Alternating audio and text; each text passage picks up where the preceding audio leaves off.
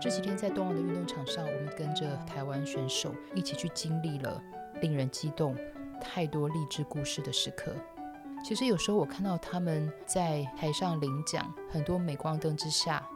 听到他们怎么样分享自己的成功的例子，其实我真的觉得好辛苦哦。因为这些都是一球一球、一件一件，甚至是一公斤一公斤往身上扛下来的压力，这经过多少的身体上面的伤害？意志力的磨练，还有许许多多练习的时候非常枯燥，一个人去面对很多很多很多很难熬的时刻。平常的放松方式，什么泡个温泉或者什么去旅游这些东西，完全没有办法达到放松。因为真正的放松，就是确实达到每天必须要有的练习量。很多时候台上要顶住压力这件事情。当然，跟很多人的个性可能还是有关。到底那个时刻我们会不会想太多？我觉得对我来说最大的帮助其实就是练习，因为足够的练习会让我的手指头是信心的第一道，也是最后一道防线。练习这件事情其实是去对抗人在生理跟心理上面，甚至于说肌肉上面的一些必须要去做到的一个练习。所以很多时候，我们常说年龄这件事情当然是非常的现实。可是我觉得，反而越是这个样子，人对身体的认知更会去越去珍惜练习时候的可贵，更会去知道说，原来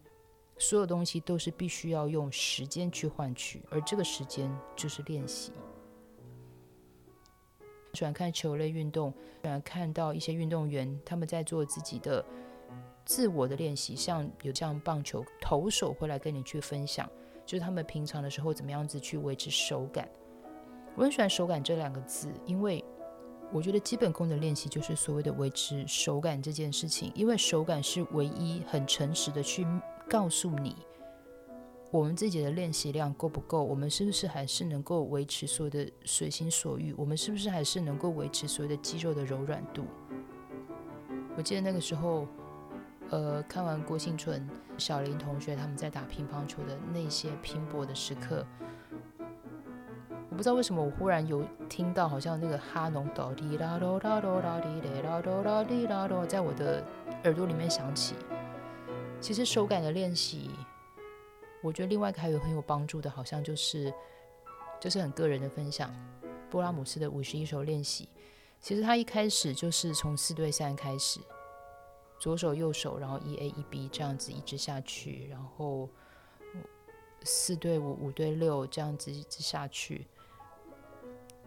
波拉姆斯在一八九三年出版这个五十一首练习的时候，其实他也是很很单纯，因为其实练了这些东西，对于他自己本身的作品，还有可能其他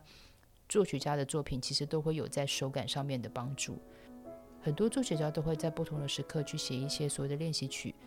去作为他们可能在技巧上面，他们对于手感维持上面的一个分享。那或许在这些练习当中。去看看这些作曲家，他们在这些技巧上面是怎么样子面对他们的手、他们的肌肉。